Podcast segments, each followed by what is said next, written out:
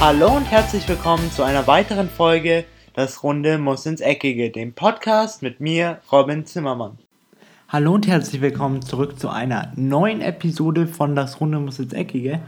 Und heute gibt es die Premiere der Bundesliga-Folge, und zwar der Folge, wo wir uns natürlich, wie der Name schon sagt, nur um die Bundesliga kümmern werden. Und nachdem wir ja am Freitag auch so eine Once to Watch oder auf Deutsch jetzt Spieler im Blickpunkt Folge gemacht haben in der Premier League, dachte ich mir eben, dass wir genau das gleiche jetzt heute auch mit der Bundesliga machen werden.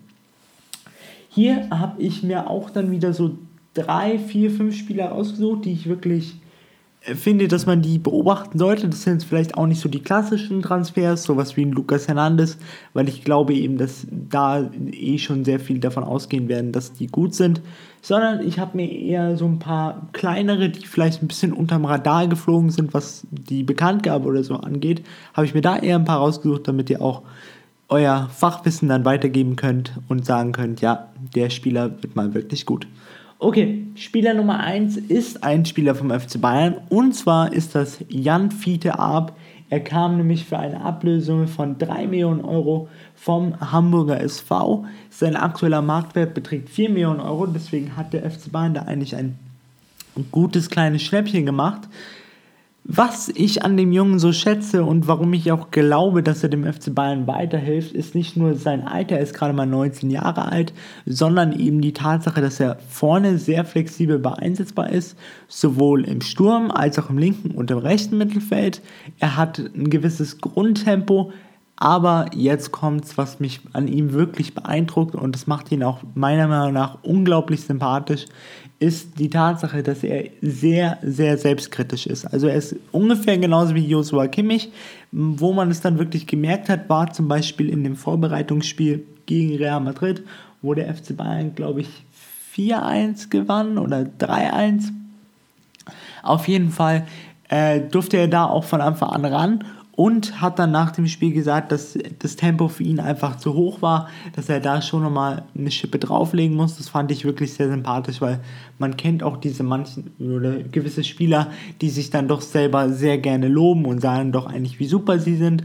So ist er überhaupt nicht. Er ist ein ganz bescheidener ähm, Kerl und auch ein wirklich guter Fußballer für sein junges Alter. Er hat auch schon Tore gemacht für den FC Bayern. Ich muss sagen, wirklich ein super Transfer. Und wenn er beim FC Bayern, wovon ich mal ausgehe, weil Nico Kovac scheint auch ein Fan von ihm zu sein, wenn er beim FC Bayern genügend Einsatzzeiten in der Saison bekommt, dann kann der schon auf sich aufmerksam machen und wird ganz sicher auch auf sich aufmerksam machen. Transfer oder Spieler Nummer 2, die man in der folgenden Saison jetzt beachten sollte, ist für mich einer vom direkten Konkurrenten des FC Bayern und zwar Borussia Dortmund, die ja wirklich gut und viel eingekauft haben mit Spielern wie Julian Brandt, Nico Schulz, aber auch ein Mats Hummels. Aber für mich der Transfer, der ihnen wirklich, wirklich weiterhelfen wird, ist Torgen Hazard. Der Grund, Torgen Hazard hat auch schon in seiner, zumindest der ersten Hälfte der Saison bei Borussia Mönchengladbach in der letzten Saison gezeigt, wie unglaublich gut er ist. Er hat da 10 Tore gemacht und Minimum, glaube ich, 5 Vorlagen. Also er war wirklich, wirklich gut drauf. Die zweite Hälfte war dann eher etwas durchwachsen, lag aber dann auch daran, dass eben ähm, Borussia Mönchengladbach auch nicht mehr so ganz gut spielte.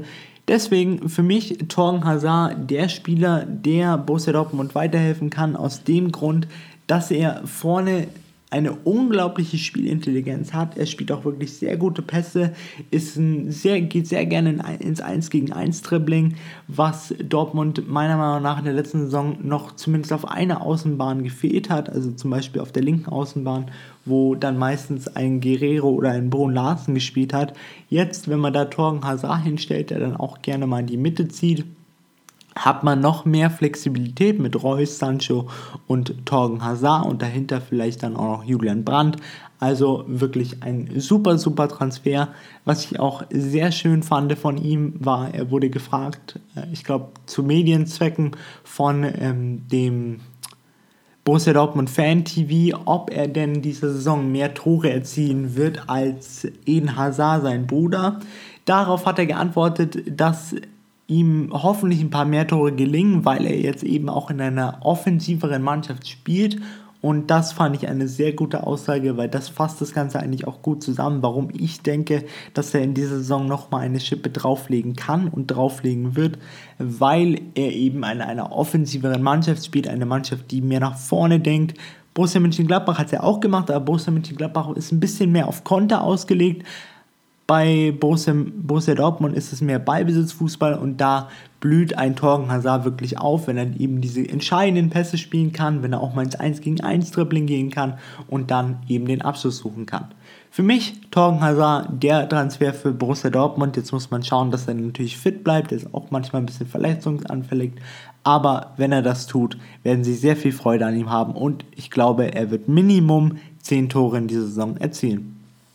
Transfer Nummer 3, der für mich in dieser Saison ganz groß rauskommen könnte, wurde von RB Leipzig getätigt. getätigt. Und zwar ist, nicht, ist hier nicht die Rede von Lookman, sondern die Rede von Christopher Nkunku, der 21-jährige französische zentrale Mittelfeldspieler. Er kam nämlich für 13 Millionen von Paris Saint-Germain und um ihn mal zu vergleichen mit auch einem Spieler, mit dem er schon zusammengespielt hat, er ist so ein Verratti.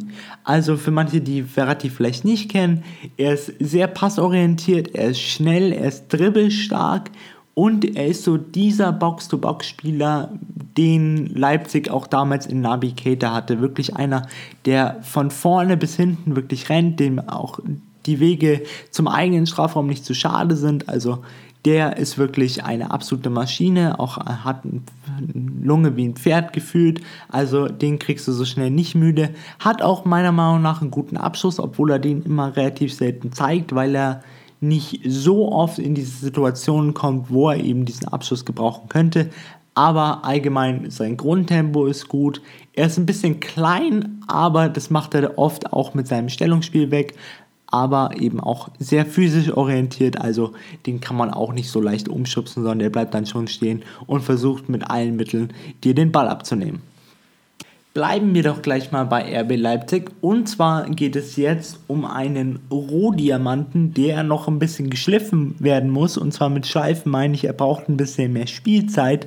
Und zwar ist das Ethan Impadu, der 18-jährige Innenverteidiger vom FC Chelsea, er kommt für ein Jahr für eine Leihgebühr von 650.000 und eben was diesen Innenverteidiger so besonders macht, ist, dass er schon sehr, sehr lange hohes Niveau gewohnt ist. Also er hatte zum Beispiel sein Profikaderdebüt mit 16 Jahren beim FC Chelsea. Er, wurde wirklich schon sehr lange sehr viel gehypt, was ihm meiner Meinung nach auch manchmal nicht so ganz gut getan hat, weil dann ist natürlich der Druck immer wieder gewachsen und er bekam jetzt auch nicht wirklich viele Einsatzzeiten unter den letzten Chelsea-Trainern. Ich erinnere hier an José Mourinho, der sehr wenig auf junge Spieler setzt und auch ein Antonio Conte hat ihn eher oft entweder auf der Bank sitzen haben oder eben gar nicht mitgenommen. Jetzt ist, glaube ich, dieser Schritt für Ethan Impadu in die Bundesliga ein sehr sehr guter Schritt, weil die Bundesliga, Bundesliga eben eine Liga ist, so leid es mir tut, aber für viele Vereine, auch für ausländische Vereine, außer es ist jetzt gerade der Borussia Dortmund oder eben auch der FC Bayern München, ist die Bundesliga eben ein Aus, eine Ausbilderliga, was zum Beispiel die Eredivisie für die Bundesliga zum Beispiel ist, ist die Bundesliga für die Premier League. Was an sich aber auch nicht schlechtes sein muss und was der Bundesliga die Möglichkeit gibt, eben genau solche Top-Talente in ihrer Liga zu lotsen, weil eben ein Ethan Pardu auch jetzt weiß, okay, ähm, ich habe hier eine Chance, klar, ich muss mich gegen Innenverteidiger wie Willi Orban und auch äh, Upamecano durchsetzen, Trotzdem traue ich ihm das zu, weil er eben schon weiß, wie es ist, auf allerhöchstem Niveau zu spielen. Ein Ethan Pardo hat zum Beispiel auch schon sein Europa League Debüt gegeben in der letzten Saison und eben auch die Europa League gewonnen. Deswegen, er weiß auch, wie es sich anfühlt, Titel zu gewinnen meiner Meinung nach ein super Transfer, denn er hat eben genau diese Qualitäten, die RB Leipzig will. Er ist gut im Spielaufbau, er hat ein gewisses Grundtempo, er ist auch gut in der Luft und natürlich krasse Zweikampfquote, die er immer mitbringt. Deswegen für mich ein sehr guter Transfer und auch ein Rotdiamant, der jetzt hoffentlich in dieser kommenden Saison geschliffen wird und dann schlussendlich seinen wahren Wert zeigen wird. Natürlich dann könnte es für den RB Leipzig relativ bitter werden, wenn sie ihn dann abgeben müssen, denn billig wird er auf jeden Fall nicht, sollte er in dieser Saison gut spielen, denn sein aktueller Marktwert liegt schon bei 10 Millionen Euro. Jetzt kommen wir noch zu einem zweiten Top-Talent, das von äh, Paris Saint-Germain in die Bundesliga gewechselt ist, aber diesmal fest und nicht für eine Leihgebühr. Und zwar ist das Moussa Diaby. Er kam für 15 Millionen Euro von Paris Saint-Germain. Für die, die ihn nicht kennen, er ist Franzose, er ist 19 Jahre alt und ist auf der linken Außenbahn zu Hause. Musa Diaby kann man eigentlich sehr gut vergleichen mit einem anderen Spieler, der auch schon in der Bundesliga länger unterwegs ist. Und zwar ist das Kingsley Coman weil die beiden auch einen ähnlichen Werdegang gegangen sind. Beide haben, die, haben jegliche Jugendmannschaften von Paris Saint-Germain durchlaufen. Kingsley Coman ist dann nochmal kurzzeitig zu Juventus gewechselt, bevor er dann in München gelandet ist oder primär in der Bundesliga. Musa Diaby hat sich dazu entschieden, bei Paris zu bleiben, doch jetzt eben den Schritt oder den Schritt gewagt, in die Bundesliga zu wechseln. Meiner Meinung nach eine sehr gute Entscheidung, weil eben er für mich ein guter Ersatz ist für Julian Brandt, den ja Bayern 04 definitiv gebraucht hat und auch gesucht hat. Für mich, was ihn sehr positiv macht, ist, dass er auch ein unglaubliches Tempo hat, genauso wie Kingsley Coman. Und das ist eben eine positive Sache, weil das hat Bayern 04 Leverkusen in der letzten Saison meiner Meinung nach auch ein bisschen gefehlt. Dieses gewisse Tempo und eben auch dieser zentrale Mann, um den sich alles dreht, den sie jetzt auch geholt haben, mit Kerem Demir bei und er wird auf jeden Fall die Außen, jetzt Diaby wahrscheinlich und Bellarabi gut in Szene setzen, weil die beiden haben eben jetzt dieses schnelle Tempo, was man für Konterfußball braucht. Und dann vorne noch einen Stürmer mit Kevin Volland zum Beispiel, der die Dinger dann auf jeden Fall vollstrecken wird.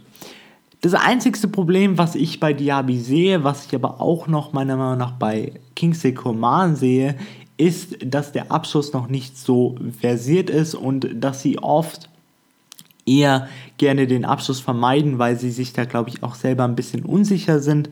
Trotzdem, dem Jungen muss man Zeit geben, der ist auch gerade erst mal 19 Jahre alt, der muss die Bundesliga kennenlernen. Trotzdem, wenn er sich schnell akklimatisieren kann, was er meiner Meinung nach auf jeden Fall tun wird, wird es auch ein sehr schöner Spieler zum Anschauen und er wird, glaube ich, Bayern 04 und jeglichen Bayern 04 Fans sehr viel Freude bereiten. Dann kommen wir jetzt noch zu meinem letzten Spieler, der in dieser Saison sehr groß rauskommen kann. Und zwar auch wieder ein Franzose, auch wieder ein linker Außenbahnspieler, aber diesmal zwei Jahre älter wie Moussa Diaby und auch von einem anderen Verein, und zwar von, verzeiht es mir, falls ich es falsch ausspreche, Französisch war noch nie meine Stärke, EA Guyamp. Äh, und zwar kommt er für 9 Millionen Euro und meiner Meinung nach ist er ein Spieler, den Borussia Mönchengladbach eigentlich schon hat. Und zwar mit Player, der in der Vorle oder in der letzten Saison, letzten Sommertransferphase kam und da auch wirklich eingeschlagen ist. Turam ist für mich eigentlich ein Spieler, der auch ins Sturmzentrum gehört, aber er fühlt sich anscheinend wirklich lieber oder wohler auf der linken Außenbahn, was es für Borussia Mönchengladbach auch sehr positiv gestalten wird, weil eben auch sie einen Ersatz für Torgen Hazard suchen und ihn mit Turam gefunden haben. Turam und Player sind zum Beispiel auch sehr gute Freunde, deswegen die werden sich von Anfang an sehr gut verstanden haben und ein Turam passt auch sehr gut in das Spielsystem von Marco Rose, weil eben Marco Rose sehr schnellen und sehr ähm, One-Touch-lastigen Fußball spielen lässt, wo Turam auf jeden Fall mit seiner Geschwindigkeit, aber auch mit seiner Abschlussstärke, die er mit seinen jungen 21 Jahren definitiv schon hat, auf jeden Fall glänzen kann. Und dann glaube ich auch, dass eben dieses genannte Partnership, die genannte Partnership mit Turam und Player auch Früchte tragen wird und Borussia Mönchengladbach-Fans sehr viel Freude bereiten wird. Damit geht die heutige Spieler im Blickpunkt oder Stars im Blickpunkt Folge der Bundesliga zu Ende und ich hoffe, ihr freut euch genauso wie ich auf die Freitagsfolge. Nicht nur, weil es die Freitagsfolge wird, sondern natürlich auch, weil die Bundesliga wieder losgeht mit Bayern gegen Hertha BSC.